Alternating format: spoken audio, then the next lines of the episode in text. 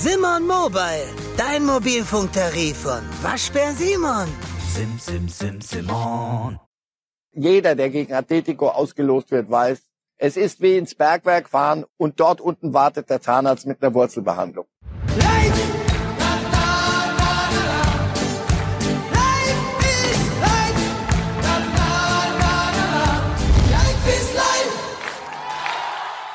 Hallo liebe Fußballfreunde, hier spricht Marcel Reif. Heute diskutiere ich mit Kali Unterberg von der Bild. Hallo und herzlich willkommen bei Bild. Herzlich willkommen zu Reif ist live an diesem herrlichen Donnerstag. Sonnig ist es hier in Berlin. Sonnig wird es auch, da bin ich mir ganz sicher, sein in Lissabon, denn da ist er, unser Namensgeber, unser Top-Experte, Marcel Reif. Die Sonne scheint vom Firmament. So soll es Wunderbar. ja auch sein. Also ich bin ja gerne neidisch auf Sie, aber wie gesagt, mit der Sonne können wir in Berlin ja auch dienen, lieber Herr Reif. Mein lieber Reif, Sie sind in Lissabon, für uns, aber auch für die Kollegen aus der Schweiz. Sie waren gestern im Stadion. Erzählen Sie mir, wenn die Champions League Hymne vernommen wird, hatten Sie Gänsehaut, auch wenn keine Zuschauer da waren, war es doch ein bisschen Champions League Atmosphäre? Ja, wenn man die Spieler dann kommen sieht und wenn man versucht auszublenden, die, die leeren Ränge, dann kommt schon das Gefühl auf. Es braucht ein bisschen, aber wenn sie dann Fußball spielen und wie sie dann Fußball spielen, muss ich sagen, dann weiß man, ja, das kann nur Champions League sein. Und es wurde gespielt. Sie haben natürlich die ganzen 90 Minuten verfolgt. War das dann am Ende Glück oder war es Können, dass PSG und Tuchel mit 2-1 weiterkamen? Nein, sie hatten ähm, in der ersten Halbzeit Glück. Da war Atlanta Bergamo hat ein fantastisches Spiel gemacht, hat aus seinen Möglichkeiten wirklich das Maximum rausgeholt und sie waren die bessere Mannschaft.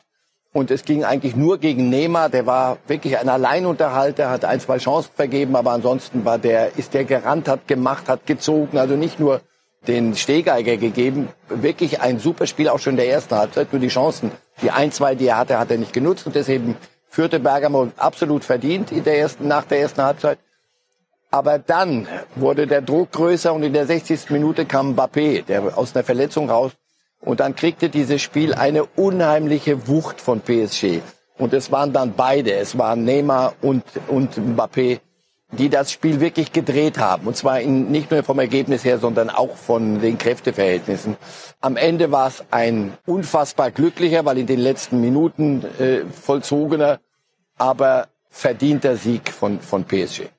Ob der Kollege Tuchel, der Trainer vom PSG, das genauso sieht äh, wie Sie, da hören wir mal rein, was er gestern nach dem Spiel gesagt hat. Ich bin sehr zufrieden mit dem Ergebnis. Auch wenn die Tore spät fielen, hatten wir den Sieg verdient. Wir haben nie aufgehört, an uns zu glauben. Wir haben immer weiter angegriffen. Wir haben eine großartige Mentalität gezeigt. Unsere Einwechselspieler hatten großen Einfluss auf das Spiel. Wir brauchten diese Mischung von Spielern, um das Ergebnis zu drehen. Mentalität, sagt er. Man muss, man muss sagen, der Kollege Tuchel, also man hat ja fast den Eindruck, er ist native speaking äh, français. Das macht er schon sehr gut, oder? Das macht er fantastisch. Das wird in Frankreich auch sehr wohl zur Kenntnis genommen, wie schnell er gelernt hat. Man sagt ja immer, Trainer sagen, ja, ich kann doch zu dem Club nicht gehen ins Ausland, ich spreche die Sprache nicht. Das mag ja sein, aber es ist ja nicht verboten, eine Sprache zu lernen. Und das macht äh, Thomas Tuchel überragend. Und alles, was er da eben gesagt hat, bestätigt ungefähr das, was ich auch gesehen habe. Von daher, es ist ja auch keine Raketenwissenschaft. Das stimmt wohl. Ähm, man muss aber auch sagen, der Kollege Tuchel wirklich tatsächlich oft ja schon auf der Kippe gewesen, immer wieder weggeschrieben von den Kollegen.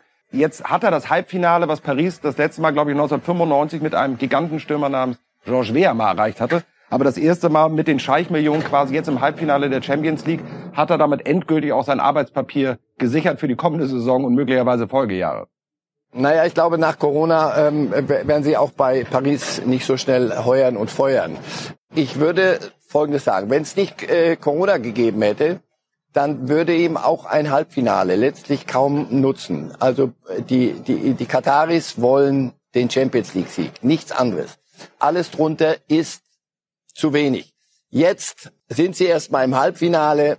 Sie haben dann auch so ein bisschen Glück und Pech mit der Auslosung. Also vermeintlich das, das die einfachere Seite des Tableaus mit mit Leipzig oder oder Atletico, gestern Bergamo. Also in, in, in Paris sagt man, komm du, das ist ein glatter Durchmarsch ins Finale. Aber auch gefährlich muss man mal sowas, ne? sehen, aber Finale muss dann doch. Aber genau das ist die große Gefahr.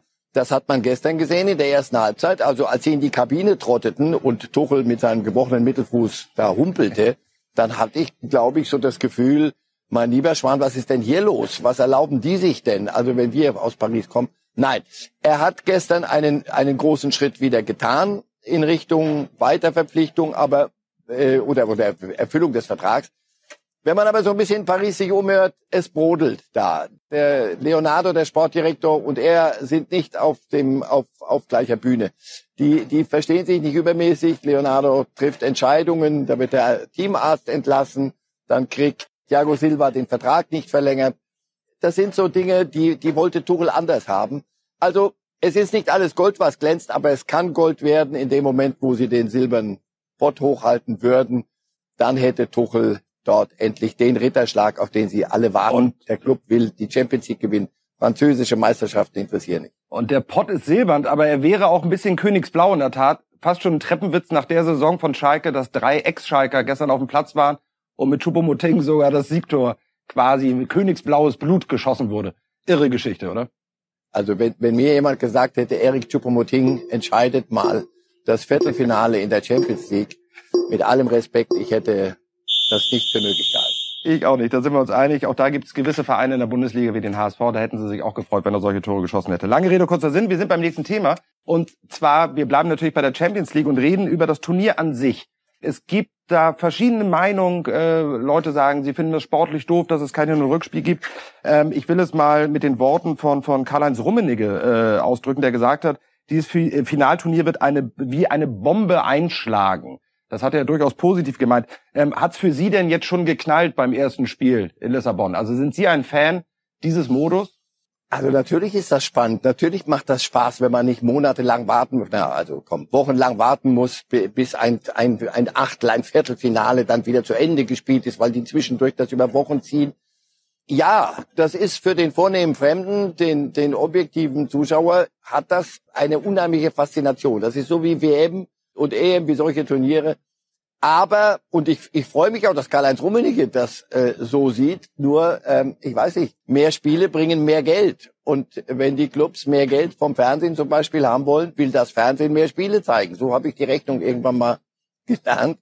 Insofern, ja, ich bin mal gespannt, wie sie das am Ende äh, basteln werden. Das gilt ja erst ab 2024, wenn überhaupt. Also erst wenn sie hier, das ist ein Sonderfall. Und äh, das, das müssen wir alle auch ein bisschen immer noch im Auge behalten. Das alles hätte es nicht gegeben, äh, würden wir in einer normalen, gesunden Welt leben. Das ist aber mit dieser Pandemie nicht der Fall. Insofern, dieses Turnier war hier alternativlos. Wenn es so weitergeht wie gestern, ich sag mal so, warum denn nicht? ja, bin ich bei Ihnen. Also Spannung ist auf jeden Fall geboten. Und das ist ja eben das Ding. Ne? Diese Endphase bleibt jetzt stehen und dann geht es halt eben nicht darum, dass in zwei Wochen wieder noch ein Rückspiel ist. Äh, für Bergamo tut's mir trotzdem übrigens an der Stelle nochmal unfassbar leid. Die sind äh, gebeutelt geworden. Und ehrlicherweise erlauben Sie mir schnell die Frage noch, die hätte ich eben vergessen. Bergamo äh, 98 Tore in der Serie A geschossen. Erleben wir die in der Champions League jetzt regelmäßig? Sie haben sich wieder qualifiziert. Ist das so ein kleiner schlafender Riese in Italien? Nein, das ist ein kein kleiner schlafender Riese, sondern ein aufgewachter Zwerg. Und ähm, sie werden immer Zwerg bleiben, bei aller Liebe. Das sind 120.000 Einwohner die, die sind im, fast am Stadtrand gelegen, so ein bisschen in den Hügeln, 50, 60 Kilometer weg vom großen Mailand. Die Mailänder gestern, AC Mailand hat mit Champions League schon seit Jahren überhaupt nichts mehr zu tun. Die kauen nur noch Nägel. Inter Mailand kommt jetzt langsam so, hat aber gestern auch auf dem Sofa gucken müssen, wie die kleinen Nachbarn da in dem Vorgarten plötzlich in, um ein, in einem Viertelfinale steht. Nein, wenn, wenn die anderen ihren Job machen würden, aber das ist weltweit so. Äh, wo ist AS Rom, wo ist Lazio Rom, wo ist Napoli, wo ist AC Mailand, wo ist Inter Mailand? Die kommen jetzt, wie gesagt, wieder. Wenn die ihre Hausaufgaben machen mit, mit den Budgets, die die haben, mit den Investoren, die die haben, dann äh, werden sie Bergamo so auf Platz 4, 5 zurückschieben. Sie sind okay. ein Ausbildungsclub mit einer überragenden Jugendarbeit und sie machen aus ihren Möglichkeiten eigentlich noch mehr als, als da ist. Sie, sie basteln aus der Summe der Einzelteile ein noch größeres. Davor kann man nur den Hut ziehen. Plus, so, so heimgesucht wie Bergamo wurde ja kaum eine Stadt in Europa. Plus das noch, und das haben sie für ihre Stadt gemacht, dann ihr, ihr einziger eigentlich Starspieler, Ilicic, der ist psychisch krank geworden bei dieser Pandemie, sitzt zu Hause, kann kein Fußball spielen, sieht sich nicht in der Lage, muss sich so ein Spiel von außen angucken. Sie haben auch gestern für ihn gespielt. Also das war die klassische Geschichte des kleinen David gegen Goliath. Und das, daran wird sich nichts ändern. Goliath wird immer ähm, ein paar Meter größer sein und die, die größeren Waffen haben. Aber es ist nicht verboten, dass David mal die Schleuder rausholt. Das stimmt. Danke auch für diesen inhaltlichen kleinen Schwenk. Aber lassen Sie uns beim Hauptthema jetzt nochmal bleiben. Äh, das Champions League Turnier. Ich finde ja ehrlicherweise, dass das durchaus jetzt schon Parallelen äh, zu erkennen sind bei diesem Turnier, was uns möglicherweise auch bei der WM in Katar erwartet. Jetzt mal komplett Corona ausgelassen, mal komplett auch, wie Katar diese äh, WM bekommen hat das mal alles außen vor. Die Geschichte, mehrere Mannschaften an einem Ort innerhalb weniger Tage mit Stadien, die in relativ überschaubaren Entfernungen liegen. Das ist doch eigentlich, erlauben Sie mir das Wort, so geil, dass man da alles in Bewegung setzen muss, dass das auch in Zukunft ein, ein Produkt sein kann, wo auch genügend Kohle abfällt, dass wir das machen. Das ist doch das, ich meine, mehr wollen, können wir Fußballfans doch gar nicht haben. Ja, aber so war das doch früher mal. So war doch Olympia auch mal. Das lebte doch davon, dass das an einem Ort war, dass die Leute sich auch mal treffen können. Nicht jetzt, und wie gesagt, Corona weg, ist vorbei, wir haben es überstanden, großartig, wenn es endlich so wäre. Das hat doch diesen Reiz, das, das hat doch eine, eine eigene Anmutung, einen eigenen Charme. Nur wenn du, wenn du 48 Mannschaften wieder, wieder rumtouren lässt, das kannst du nicht. Die, die, die wollen ja alle, alle gesehen werden in den Spielen. Das heißt, du, du wirst immer wieder in andere Stadien und äh, Entfernung Katar, wenn es was Gutes über Katar zu sagen gibt, dann ist es, dass es auf überschaubarem Raum mit, mit viel zu vielen Stadien, die dort kein Mensch brauchen wird später, aber egal, die sollen ja abgebaut werden, was weiß ich, was ich da höre. Irrsinn. Sie machen es, weil sie es können, weil sie genug Ölmillionen, Milliarden haben. Aber natürlich hat dieses, diese Turnierform hat doch ihren Charme. Mit einem, mit K.O.-Spielen. Gut, dass wir nochmal über Bergamo geredet haben. Also in zwei Spielen hätte Bergamo gegen Paris nicht böse sein, aber wahrscheinlich keine Chance. Gestern in einem Spiel hatten sie die Chance. Heute Abend, nachher kommen wir noch dazu, Leipzig in zwei Spielen gegen Atletico Madrid. Oh, aber in einem, das hat alles, was sich der kleine Marcel und die vielen äh, schlichten Fußballfreunde mal so gedacht haben, das hatte doch mal was.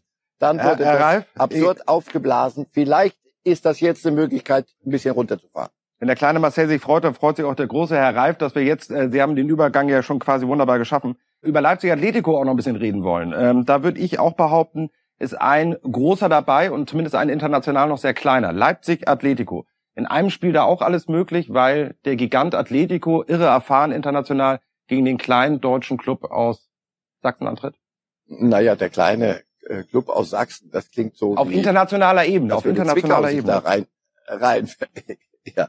Ja, aber das ist doch die Chance von, von Leipzig. Äh, aus Madrid hörst du nur Atletico, ey, glückslos. Ja, sag mal, wie viel Glück können wir denn haben? So jetzt, aber so, das wollen wir mal heute Abend sehen. Insofern, ja, Leipzig hat in einem Spiel durchaus eine, Gele eine Möglichkeit und wer Julian Nagelsmann ein bisschen kennt, der weiß, der hat den Ehrgeiz. Der hat den Ehrgeiz auch zu sagen, wisst ihr was, ich gewinne die Champions League. Mal sehen, die anderen sollen erst mal zeigen, wie groß sie sind. Du lebst als Underdog in der Regel luxuriöser, aber gegen Atletico zu spielen ist so wie eine Wurzelbehandlung beim Zahnarzt. Bevor wir gleich über den Vulkan Simeone reden und das Vulkänchen Nagelsmann, so haben es heute sogar die Kollegen vom Kicker, die äh, sich da eine witzige Zahl haben überlegt, betitelt haben, wollen wir einmal ganz kurz hören, was Julian Nagelsmann denn selber zu dem Duell sagt, gestern in der Pressekonferenz. Ich habe schon mal betont, dass es schon ein Geduldsthema werden wird, weil Atletico einfach sehr erfahren darin ist, lang die Null zu halten. Das waren die zweitbeste Defensive jetzt in der spanischen Liga, wo sie mal vor Corona nicht wirklich konstant gut gespielt haben, aber haben trotzdem sehr wenig Gegentore gekriegt. Und es war dann nach Corona noch beeindruckender. Ähm, auch in der Champions League Gruppenphase wieder wenig Tore bekommen. Demnach ist schon noch ein Geduldsthema, dass wir jetzt nicht alles sofort nach vorne werfen und nur blind vorne drauf rennen. Weil gerade wenn der Gegner mal 1-0 hat, dann wird es noch ein bisschen ekliger, noch ein bisschen schwieriger, gegen sie Torschossen rauszuspielen sondern es ist schon das Ziel, auch lange selber eine Null zu halten, idealerweise bis zum Ende. Also es macht den Eindruck, als hätte Julian Nagelsmann sich tatsächlich auf den Gegner vorbereitet. Für mich Atletico, äh, Herr Reif, in der Tat, egal in welchem Lostopf, in welchem Wettbewerb in dieser Welt, das ist die ekligste Truppe, die du zugelost bekommst. Eine Mannschaft, die wahnsinnig geschlossen ist, gar nicht so unglaublich riesen Stars hat, die herausstechen, seit Jahren unter Trainer Simeone ein klassisches 4-4-2 eigentlich spielen, da sitzt alles, gerade in der Defensive da stimmen Sie mir drüber ein, dass das eigentlich fast die eklig zu spielendste Mannschaft in Europa ist? Ja, sie machen nichts, was, was verboten wäre und äh, doch irgendwie doch ein bisschen. Sie sind die einzige Mannschaft, die mit zwölf Mann auf dem Platz steht. Denn Simeone musst du immer dazu zählen. Der läuft mehr als mancher Mittelfeldspieler bei anderen Clubs. Ich habe es mal gesagt, in Anführungszeichen, das ist eine Sekte. Und, und Simeone ist ein Mensch, der, der, die, der die Leute dazu bringt, wenn der sagt, pass auf, da draußen ist jetzt stockdunkel. Die wissen, es ist jetzt, schau, hey, die Sonne scheint, aber sie würden doch mal so zur Seite blinzeln, ob er nicht doch recht hat. Und immer wieder gehen mal welche, Griesmann ist gegangen, immer wenn einer zu groß wird, eigentlich hat man das Gefühl, wird er weggekauft, geht, er holt den nächsten und der muss sich sofort in das System einordnen.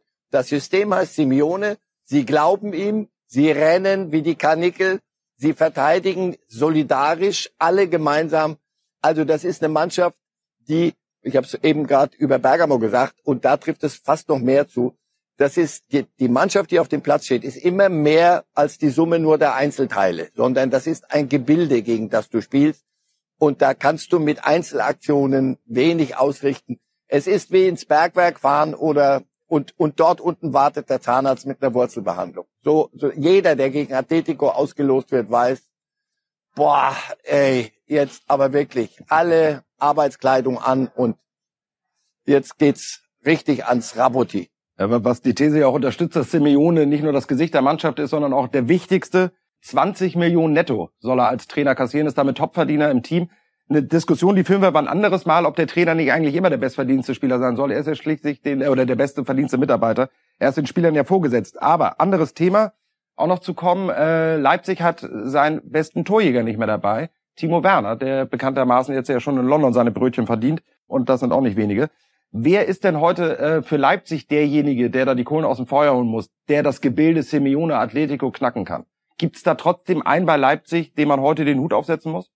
Nein, nein, nein, das wäre der, das wäre der, der, der dümmste Fehler, den du machen kannst. Wenn du gegen ein solches System spielst, ein solches Gebilde, musst du als Gebilde spielen. Du wirst der eine, die eine oder andere Aktion wird natürlich immer Dinge entscheiden können. Aber wenn du dir die 90 Minuten jetzt vorstellst und du, du siehst Atletico, wie sie spielen, dann weißt du, du kann, musst als Mannschaft jede Sekunde hellwach sein und du musst ackern. Du musst dagegenhalten, versuchen wirklich äh, jede Lücke, die die reißen, wenn die ins Umschaltspiel kommen, das geht sehr, sehr schnell dann. Und wenn du nicht genauso gemeinsam dann verteidigst wie äh, Atletico, hast du überhaupt keine Chance. Insofern nein, dass nicht alles sich jetzt auf Werner fokussieren kann oder nicht so vieles wie als er da war, das mag auch ein Vorteil sein für Leipzig. Okay, wir sind gespannt. Letzter äh, Einblick von Ihnen zu diesem Spiel. Ihr Tipp, Gebilde gegen Gebilde. Welches Gebilde gewinnt? Favorit ist Atletico. Außenseiterchance für, für Leipzig. Ja, 0-0 kann es nicht werden. 2-1 für Atletico. Okay, sehr gut. Alles, ja, schade für, für alle deutschen Fans, aber das nehmen wir mit, das notieren wir. Ähm, Sie haben gesagt, gewonnen. Jetzt sind ich wir schon wieder beim, beim, beim nächsten Thema. Und zwar ähm, gewonnen hat auch jemand, Hansi Flick. Völlig zu Recht den Sportbild Award dieses Jahr bekommen als Trainer des Jahres in der Bundesliga. Wir beide haben schon öfters über ihn gesprochen. Eine Sache hatten wir beide gesagt. Wir hätten niemals erwartet, dass er Cheftrainer wird. Da waren wir beide überrascht. Die Wahl äh, der Kollegen von der Sportbild, dass er Trainer des Jahres ist, das ist keine Überraschung. Das ist, glaube ich, alternativlos gewesen, oder? Ich hätte es jedem gegönnt, aber mir wäre kein besserer eingefallen. Insofern, nein, das ist absolut verdient was, was äh, Hansi Flick aus dieser, ja, ich habe das mehrfach eben gesagt, aus dieser Summe der Einzelteile, und das sind schon Pfunde, die da mit denen Bayern wuchern kann, was er aus dieser Kabine, diesem Kader gemacht hat, ist aller, aller Ehren wert. Insofern, ja, das ist eine großartige Trainerleistung. Was ja erstaunlich ist, wir haben hier große Trainer, das ist ob das Pep Guardiola oder Jürgen Klopp oder nehmen wir auch so einen Tuchel.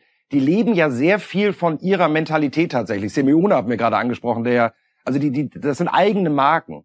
Bei Flick habe ich den Eindruck, ähm, der ist noch keine eigene Marke und er wird es möglicherweise auch niemals werden. Er wird auch nicht müde, immer wieder das Kollektiv zu betonen, alle seine, äh, seinen kompletten Trainerstab, wo ja Miro Klose jetzt auch neuerdings schon dazugehört. Wird das auch immer so bleiben oder glauben Sie, dass ein äh, Hansi Flick selber irgendwann auch Lust hat, eine eigene Marke zu werden? Ob er Lust hat, weiß ich nicht. Aber dann würde sich in München die Isar umdrehen und den Berg hochfließen. Hansi Flick ist so wie er ist. Und alle, die Sie eben genannt haben, Tuchel, Klopp, Guardiola und jetzt Flick und Simeone. Warum? Weil sie authentisch sind. Spieler suchen immer nach, äh, wo ist denn die Schwachstelle des Trainers? Gibt er sich anders, als er wirklich ist? Das kaufe ich ihm nicht ab. dann hast du verloren.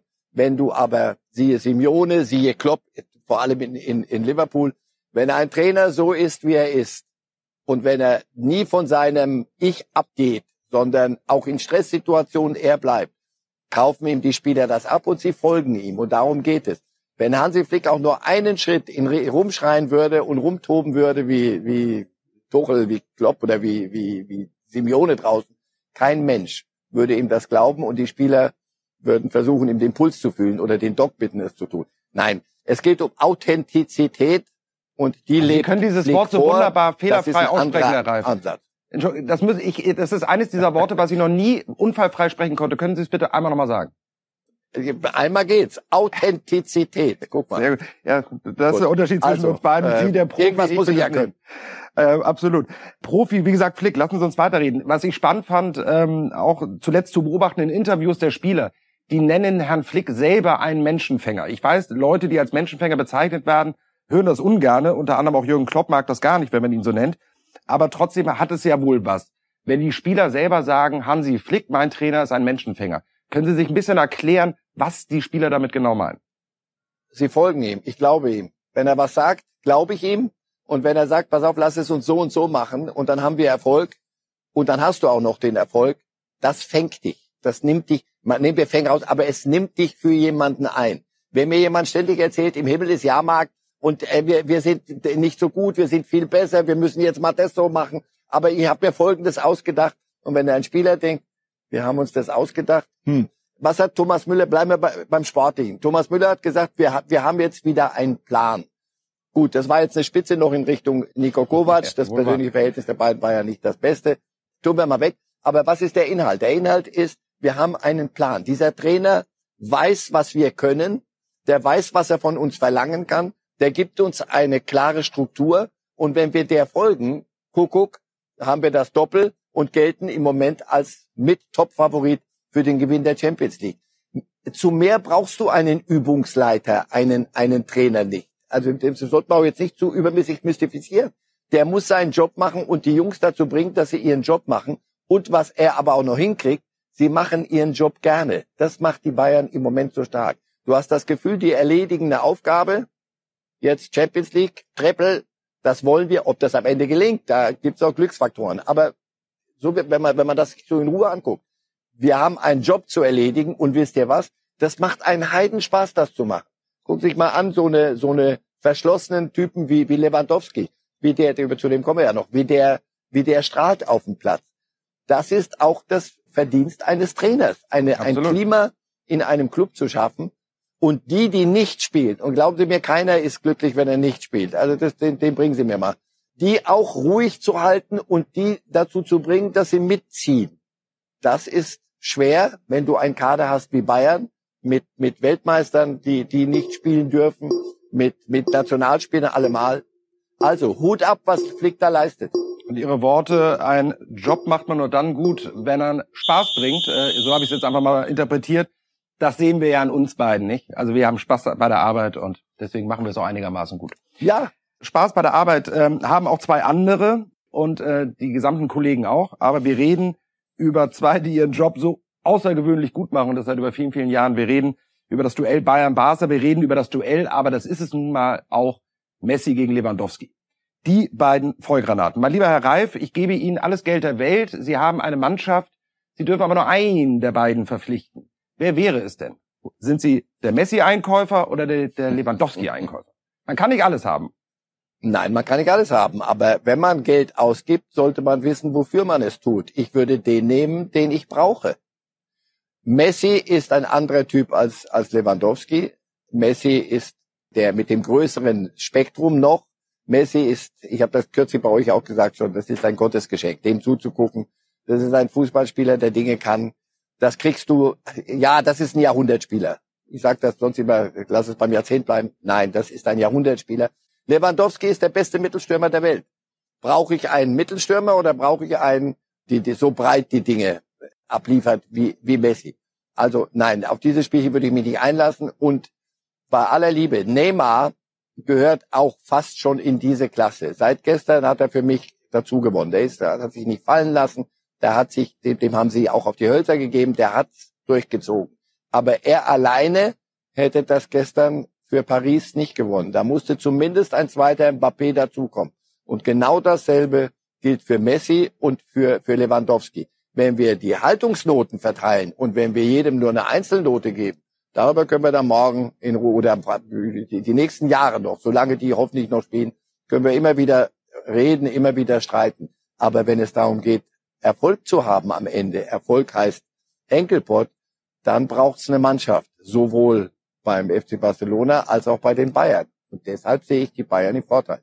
Es gibt immer wieder mal Gerüchte, ähm, möglicherweise ist da auch ein bisschen was dran, dass tatsächlich Messi dann doch noch mal den FC Barcelona verlassen würde. Inter Mailand wird da zuletzt ein bisschen immer gespielt. Die Frage ist ja immer, will er am Ende seiner Karriere doch noch mal was anderes machen? Die Frage, die ich mir aber stelle, wenn der Jahrhundertspieler tatsächlich irgendwann mal auf dem Markt ist, weil er sich mit Barcelona einigt, man lässt ihn frei, man lässt ihn was Neues nochmal machen. Ich glaube sogar gar nicht mal, dass es eine große Ablösesumme geben würde. Wenn Messi den Wunsch hat, was anderes zu machen, würde Barcelona dementsprechend.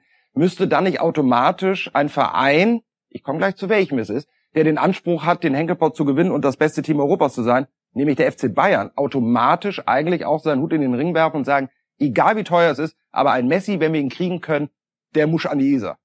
Oh, da machen wir ein Fass auf jetzt. Also Bayern interessiert sich für Messi. Also erstmal, Messi ist der FC Barcelona und nicht nur auf dem Platz, sondern auch außerhalb. Er führt dort das Regiment. Es passiert, da wird kein, kein Briefumschlag gekauft, ohne, über, jetzt etwas pointiert, ohne dass Messi sein Okay gibt. Alles, was da passiert, muss Messi mit einbezogen werden. Das ist eine Monokultur, die, an der sie im Moment zu scheitern drohen. Das behaupte ich jetzt mal. Das ist zu viel. Und die Mannschaft wird nicht entsprechend verändert, um ihm auch das, die Bühne zu geben, damit er da so glänzen kann und Teil auch einer Mannschaft sein kann. Wenn du Messi heute zu einem Club holst, veränderst du alles. Und das habe ich eben gesagt. Die Frage ist, brauche ich dann Messi? Das, ich weiß, das klingt paradox, wenn ich den besten Fußballspieler mit Ronaldo, meine Söhne sind streiten immer, wer ist ja. der Beste. Deswegen Vorsicht, mit Ronaldo natürlich. Wenn du, wenn du einen Messi holst, dann ähm, holst du den Zirkus auch in die Stadt und du veränderst alles. Brauchst du ihn? Ich kann es mir nicht vorstellen. Ja, man kann sich ja auch, also die Zeiten des FC Hollywood sind vorbei, da hätte man dann die, den Zirkus in der Stadt auch noch gut gebrauchen können. Aber ich finde es deswegen eine Sache so charmanter, Reif. Ich habe die Statistik nämlich heute mir eben nochmal durchgelesen. Messi hat 125 Tore in der Champions League, 93 mit links gemacht. Robert Lewandowski hat 66 Tore in der Champions League und 46 Tore mit rechts. Messi mit links und äh, Lewandowski mit rechts. Dann hätten wir wieder zwei Stürmer vorne. Der eine äh, macht die Nüsschen mit links, der andere mit rechts. Es ist ein Traum, es wird aber niemals dazu kommen. Ich will Ihre Meinung Nein, los, wir machen's jetzt. Also los, die Bayern sollen Messi holen. Komm. So, Leib fordert Messi. Oh Bayern. Gott, oh Gott. Ähm, sagen Sie, ähm, aber die Zeile ist gut. Sie haben's, ne? Also da können Sie jetzt nicht ja, ja. Äh, gegen an. Ja, ja. Sagen Sie anderes Thema. Auch Jawohl, ich bleibe in Lissabon. Aber als, als Chefeinkäufer hätte ich Sie dann auch noch mal gerne gefragt. Wir haben nur noch 53 Sekunden, um darüber zu reden. Äh, Chefeinkäufer Marcel Reif holt in sein imaginäres äh, Super-Mega-Team Manuel Neuer oder Marc-André Terstegen. Die stehen sich ja heute auch gegenüber.